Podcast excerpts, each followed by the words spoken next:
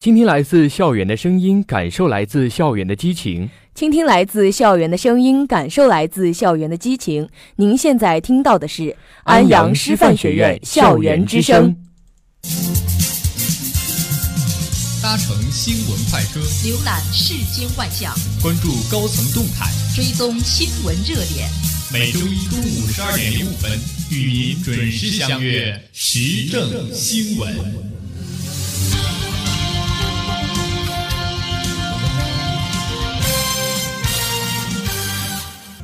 下面来看国内简讯。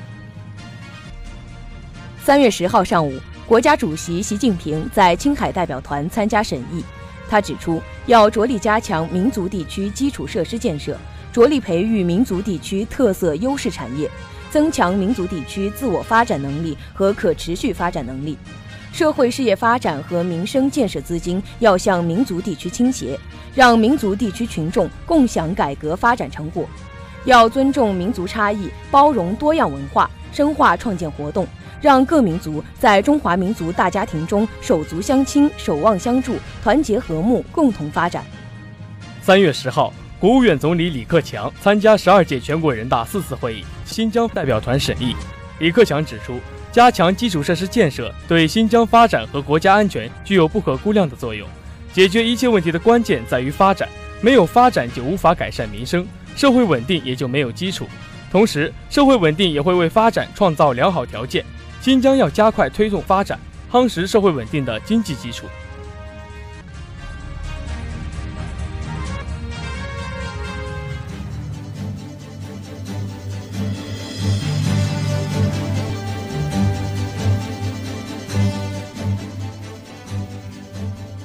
下面来看国际简讯。欧盟二十八个成员国内政部长三月九号和十号两天再次举行难民问题会议。会议指出，自斯洛文尼亚宣布禁止其移民穿越其国土之后，巴尔干国家马其顿、克罗地亚、塞尔维亚也相继采取相同措施，造成移民经过巴尔干北上欧洲的通道实质上被封锁。这一措施旨在阻止新的移民涌向欧洲，但同时也导致滞留在希腊一侧的移民出现人道危机的风险增高。叙利亚副总理穆阿利姆十二号说，叙政府代表团已收到联合国秘书长、叙利亚问题特使德米斯图拉的和谈邀请。穆阿利姆对和谈表示乐观，但和谈最终能否取得成功，还要取决于参加和谈的其他方。此外，他还表示，叙方不会在和谈中与任何人谈及总统问题，并同时强调维护叙利亚统一的重要性，反对在叙实行联邦制的言论。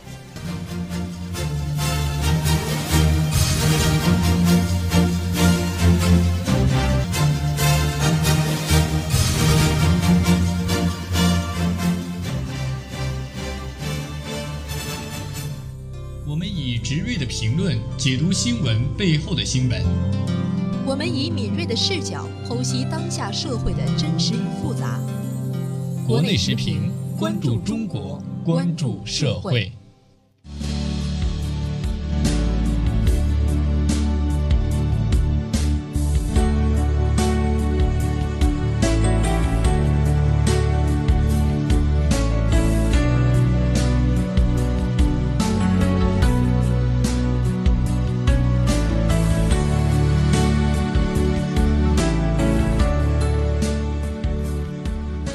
下面是国内时评：慈善法放开限制，给予民间更多自由。三月九号，十二届全国人大四次会议举行第二次全体会议，听取了全国人大常委会副委员长李建国关于慈善法草案的说明。而作为中国首部慈善领域法规的慈善法修改，也被认为是两会重要看点。关于慈善法的讨论正越来越热烈，时下。民间的志愿精神和参与意识正在蓬勃生长，可是部分慈善机构和个人的不规范操作乃至骗捐案例，又让慈善方面争议频起。在各种背景因素的影响下，此次两会对慈善法草案的审议将把中国慈善事业带往何处，也是备受关注。在某种程度上，慈善法定稿能否与良法面目呈现，也是体现两会参政议政质量的硬指标。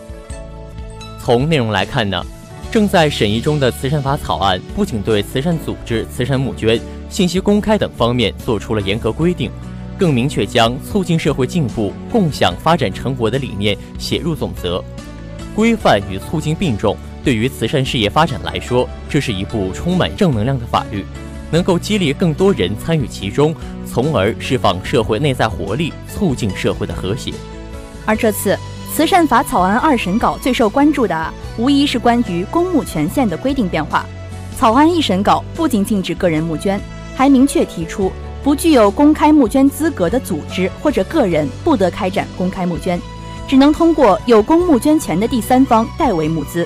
而在二审稿中呢，这条禁止性的规定则被删除。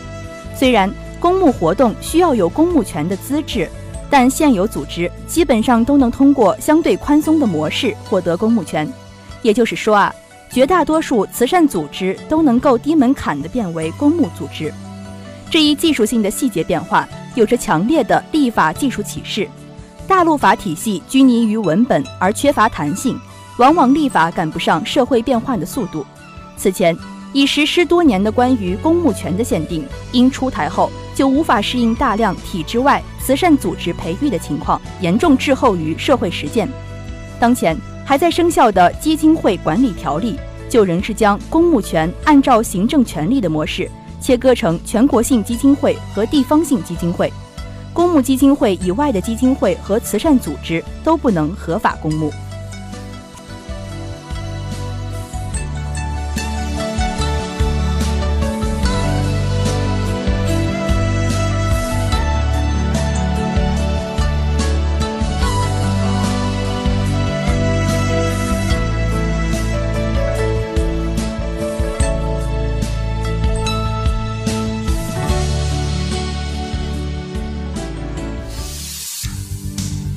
国际热点，把握世界动向。接下来是国际视点。